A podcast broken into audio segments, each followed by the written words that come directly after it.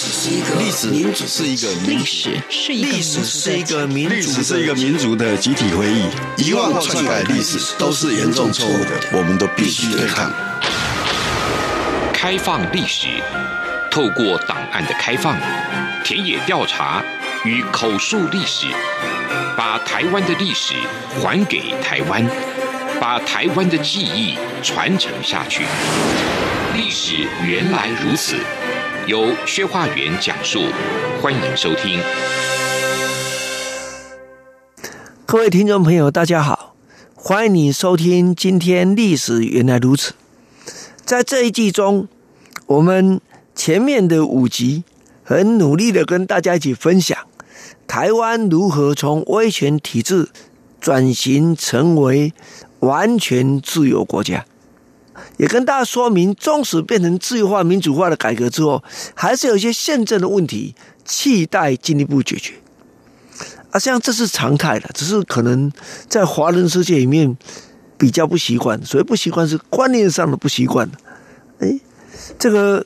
改了那么多次，还那么多没有解决，怎么会这样？不是永始悬尊嘛？哈，呃，我觉得请大家理解，因为现实的政治是不断的发展，很难有一个制度能够永远不变的适用了。当然，台湾过去修宪的次数那么多的原因，就是在于人民政党的共识不够，所以每次都只能改一部分，点点滴滴的改。这从另一个角度来看，也是自由主义式的改革，未必完全不好。可是面对新的形势，在既有体制下，现在修行越来越困难。那以后怎么发展是一件重要的事情。那第二个事情，想跟大家从这集开始跟大家讨论的是，台湾在转型之前，那么这个长期以来，包括宪法制定前后啊，直到今天。那还有哪一些的重要的人权问题啊，在这发展中得到解决，或压根底没有得到解决？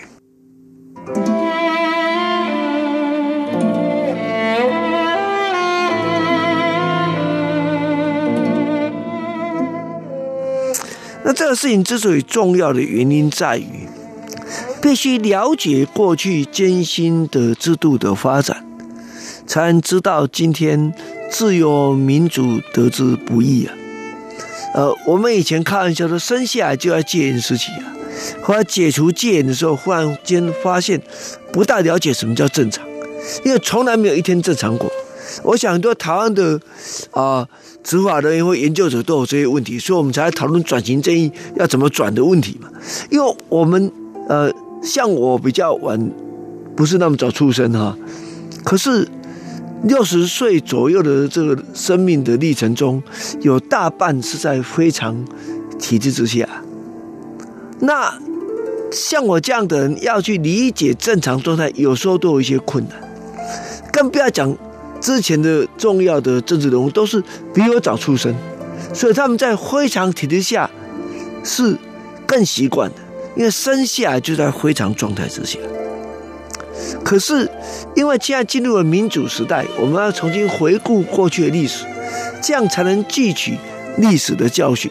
假如大家认为过去都是 OK 的，没办法，那体制就是这样子，那你就无法理解如何透过历史的重新检讨，避免错误再犯的历史意义啊。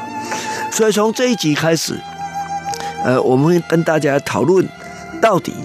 为什么迈向宪政体制的过程中这么艰辛啊？为什么会这样体制啊会那么繁复繁杂，而且这样长期的可以钳制人的啊思想和生活啊？啊，在之前也跟大家预告过这个主题。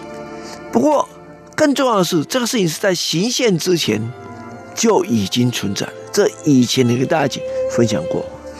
呃，实际上，在一九四六年的一月啊，我们多次提到这个重要的政治协商会议。那政治协商会议的重点之一，就是要制定宪法。那当时的宪法草案的修正案，也确实在政治协商会议得到了共识。可是后来一波三折，是属于制宪的部分了。那哎，有机会我们可以再再跟大家讨论了。但是我先想讲说，这一波三折之间发生什么事啊？因为要实施宪政，原本宪政体制，特别是战争时期的那些法律，对人民的人权一定造成相当大的影响。所以在当时国民政府主席兼国民党总裁蒋介石的交办之下，在一九四六年一月二十八日，那么孙科担任主席，召开了最高国王会议，讨论现行法令中对于人民身体、信仰、言论、出版、集会、结社之自由有关法令之废止及修正事项啊，讨论这件事情，呃，就还决议了啊啊，这之前稍微提过一下，现在更仔细跟大家分享，我们把它分成四类。第一类是法令之已经明令废止者，自无庸再经废止手续。嗯，已经明日明令废止，那为什么要讨论？好，待会我们就可以跟大家来说明这些事情。第二个呢，法令准备要废止的分作两部分，啊，由国民政府公布的，啊，就由国民政府明令废止啊，啊，各部会。各院各部会机关公布的，就由各机关自行废止啊。法律应该修正的，就送立法机关修正啊。那至于各省县市及治安机关自行制定，或经曾经上级机关备案而与中央有关人民基本自由之法律发生抵触者，也应予废止啊。这样讲起来。啊，应该是大概包罗各方面的需要的。那之所以会明令废止啊，还仍然要讨论啊。他这时候说，自无庸再经废止手续。那我举一个例子跟大家一起分享啊。危害民国紧急治罪法啊，在一九四六年这个讨论之后就废止了。他这已经废止了。就下令废止，可是中华民国最高法院刑事庭会议是在两千零六年六月才不再沿用有关的判例。啊，所以明令废止的没有错了，当时可能觉得 OK 了，可是实际上有些部分还要做更细致的处理，就法律废止的，根据他制定相关的命令有废止吗？和行政规则有废止吗？哎，相关的判例有重新检讨吗？啊，所以这是需要大家注意的。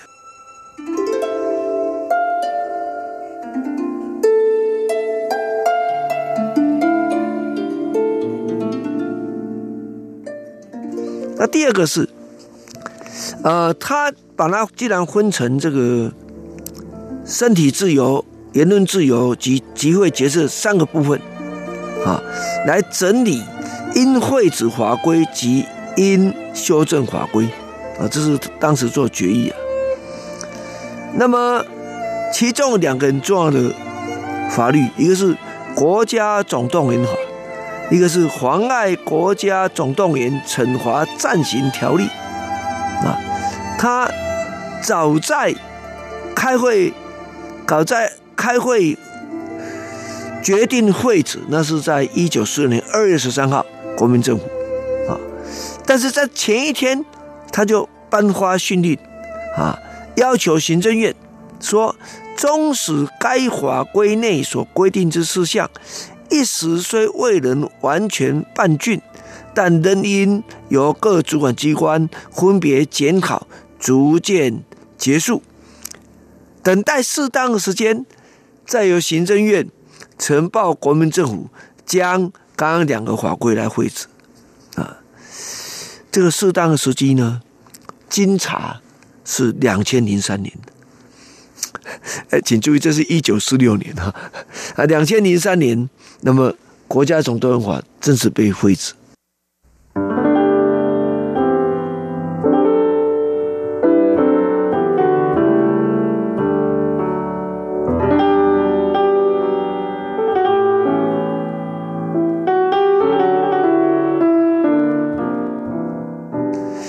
我自己在大概三十年前呢、曾经和我几个朋友一起讨论当时的相关法规。处理国家总动员法的时候，我们就面临一个很有趣的问题。他明白规定是抗战期间呢，抗战一九四五年的结束了。换句话说，他法律所定的有效期间早就没有了。包括那一个呃，我们之前曾经提过的非常时期人民团体组织法，他的那个主管部会啊，早就废掉了，呃，早就废掉是指多早？呃，在一九四八年以前。那那假如这样的话，一九四八年五月二十二就没有这个部了，他们没有主管部，这个早就应该检讨了。但实际上都要拖到我们刚刚讲的这个。啊，整个修宪的过程，在整个自由化、民主化过程中才处理掉，啊，所以啊，这是一个很大的问题。那因为一九四七年进入到总动员体制，这以前讲过嘛，所以前面的东西当然没有解决了，这个大家可以了解。可是回过头来想，我们必须面对的是，那国民大会有没有意识到，你要制定一部宪法？即将要在一年后实施，可那么多法规，啊，在一九四六年一月已经做了检讨。那么之前国民大会代表很多都国民党的高层，他们当然了解这案子，哎，有经过讨论哦，而且这个结论还登在报纸上，有心人士都可以看得到。这有心者是你有心的意思，不是现在有心人士的时候变成是个负面名词啊。我现在讲是正面的。所以换句话说，在一九四六年十月二十五号，我们所知道的所谓宪法制定完成的这个时候，它同时就通过了宪法实施之准备程序，明定行宪的步骤与时程，规定当时的法律跟宪法抵触者，自宪法公布之日起，国民政府应迅速分别予以修改或废止，但是因为一九四七年七月就已经下令动员戡乱，因此相关的法规不要说废止，我们接着以后跟大家分享的是相关法规越定越多，那这样一来，原本从训政到宪政转换的过程中，一些非常的法律就没有解决。那另一个没有解决的是什么？那就是训政体制，因为是一党领政、一党领军，所以很多运作的方式是国民党在主导。那也有相关的训政的法规制定，那这些部分实际上是没有进行有效的调整。因此，战后台湾非常体制的来源，很重要的一部分，就是来自于这个从训政到宪政转型之中没有完成而定下的相关的法令规范，在行宪以后，仍然有效的钳制人民的基本人权。那这样子，就变成台湾后来必须做政治改革很重要的一个范畴。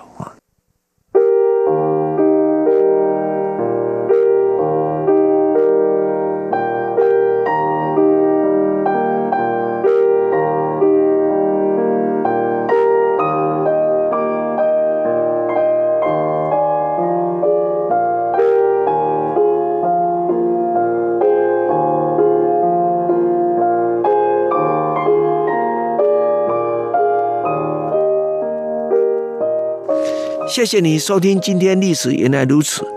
我们在今天里面主要跟大家叙述中华民国在制宪跟行宪的过程中，为什么原本那些非常的体制的部分可以留下来，成为后来台湾非常体制很重要的源头。那下一周开始，我们继续再跟大家讨论戒严还有总动员体制。我们下周再见。